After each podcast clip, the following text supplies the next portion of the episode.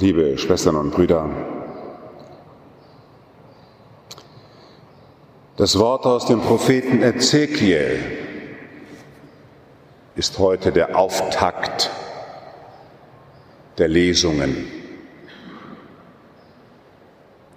aus dem ersten Kapitel des Propheten Ezekiel. Wir werden vorbereitet auf das Evangelium. Der Kern des ersten Kapitels von Ezekiel. Ich hörte die Stimme eines Redenden und er sagte zu mir, Menschensohn, stell dich auf die Füße. Ich will mit dir reden.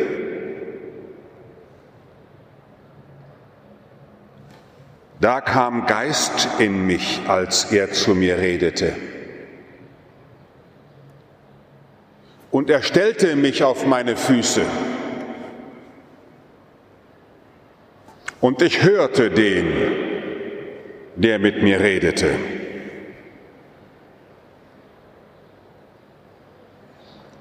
Wow, was eine Power. Hm? Stell dich auf die Füße. Ich will mit dir reden. Stell dich hin. Bleibe nicht liegen. Der Prophet Ezekiel ist weniger selbstbewusst.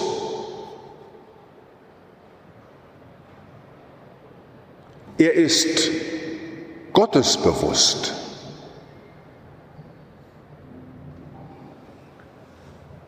Und er redete mit mir.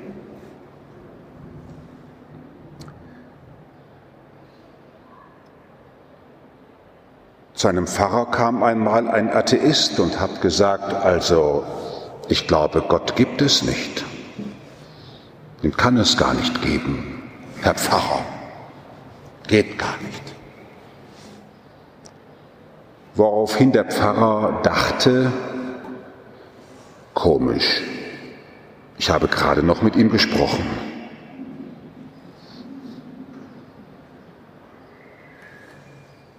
Wer einmal mit Gott geredet hat, wer einmal in dieser Fülle war, du bist mit mir, der kann nicht mehr von ihm lassen. Und das, liebe Schwestern und Brüder, verursacht Ärger. Das ist der Grund für jede Judenverfolgung gewesen. Dass da ein Volk ist, das niedergemacht wird bis zum geht nicht mehr und am Schabbat der heilige Rest die Schabbatleuchter hinstellt, das Schabbatbrot holt und trotzdem sagt, Gepriesen sei der Gott Abrahams, Isaaks und Jakobs. Das muss doch die Menschen zur Weißglut treiben. Dass da Menschen an ihrer Hoffnung festhalten.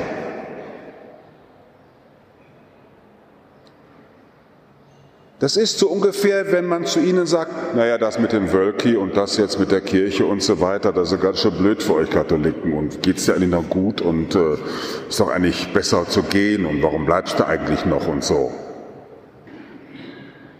Und statt dass ich mich davon niedermachen lasse, antworte ich meistens, wenn ich das Gefühl habe, es lohnt sich,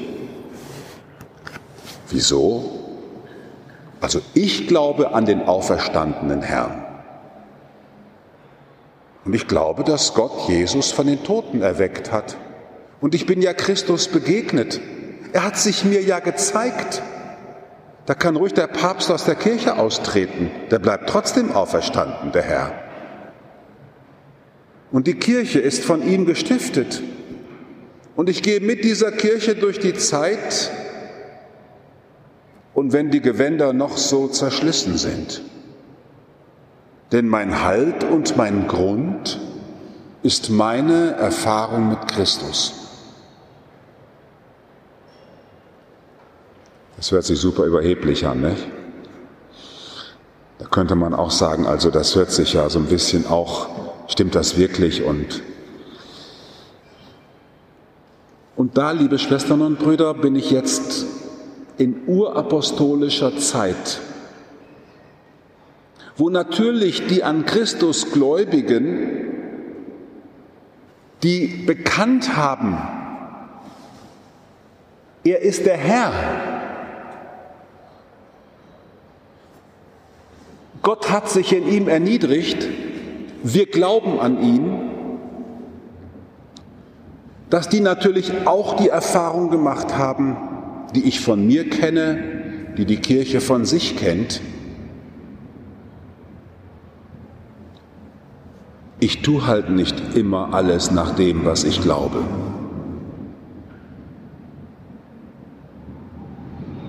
In den Worten des zweiten Korintherbriefes damit ich mich, wir wollen mal einfach jetzt annehmen, Paulus spricht, also hier dieser mächtige Typ da oben, so eine Art christlicher Superman, damit ich mich wegen der einzigartigen Offenbarungen nicht überhebe, wurde mir ein Stachel ins Fleisch gestoßen. Ein Bote Satans, der mich mit Fäusten schlagen soll, damit ich mich nicht überhebe. Es gehört mit zur Grunderfahrung aller Heiligen, aller,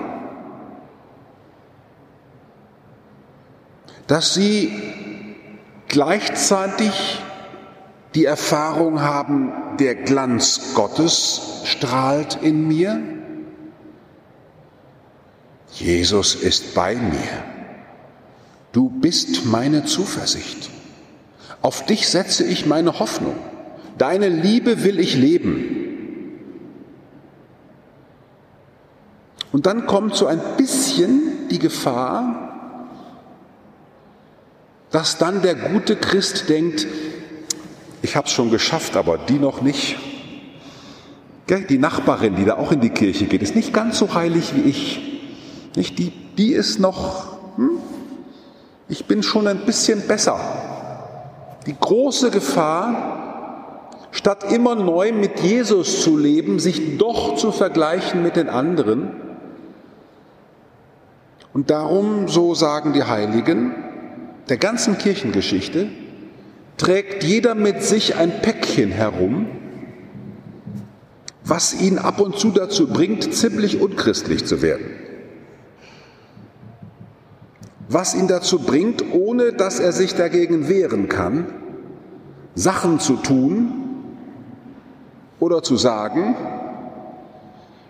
die man vielleicht sich nicht mal traut, im Beichtstuhl auszusprechen. Jedem ist eben dieser Stachel im Fleisch gegeben, wie auch immer der aussieht, damit am Ende bewusst bleibt, dass die Gnade Gottes alleine mich zum Glauben bringt, zur Freude bringt. Meine Gnade genügt dir, denn die Kraft, die ich dir gebe, wird in deiner Schwachheit vollendet. Also damit wir das mal ganz praktisch machen, Sie kennen mich ja alle schon ziemlich lange. Ich sonne mich gerne in der Öffentlichkeit. Ich habe es gerne, dass man über mich berichtet. Da wird so meine Ego-Seite richtig ernährt. Ist so leider. Und jedes Mal, wenn ich in der Sakristei bin, bete ich, dass diese Seite, die manchmal sehr störend ist, dass ich die nun wieder einsetze zum Lobe Gottes. Dass ich die einsetze, das zu tun, wozu ich gesandt bin, dass mein Ich zurückgehen möge, damit Christus nach vorne kommt. Manchmal gelingt es, manchmal weniger. Die Schwachheit und die Schwäche, die Gott nutzt, um sich stark zu machen. Deswegen bejahe ich meine Ohnmacht. Ich bejahe alle Misshandlungen und Nöte. Denn wenn ich schwach bin, dann bin ich stark. Liebe Schwestern und Brüder, dies ist keine Entschuldigung, jetzt einfach mal schwach zu werden, bitte. Das ist jetzt keine Entschuldigung, extra schwachtig zu machen, damit Gott extra stark wird. Also darum geht es nicht.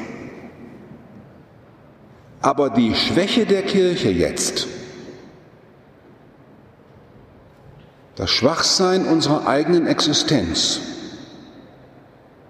mag auch ein Moment sein, an dem noch einmal wieder neu gezeigt werden soll, es geht hier um Gott und nicht um Steine, Statuen, Titel, Gewänder, Museen, Grundstücke, Gremien.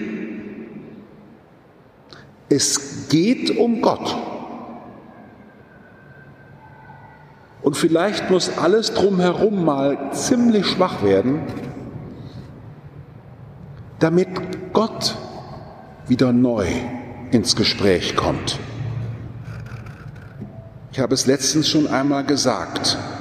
Sie könnten sich angewöhnen, wenn Sie gefragt werden, waren Sie am Sonntag schon wieder in der Kirche? Warst du schon wieder in der Kirche? Gibt es ja auch solche Fragen. Dass dann Ihre Antwort lautet, ich war am Sonntag wieder bei Christus. Denn ohne ihn will ich nicht sein und mit ihm will ich leben.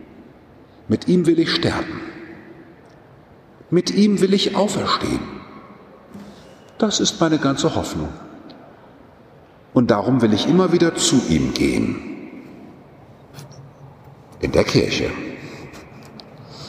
Amen.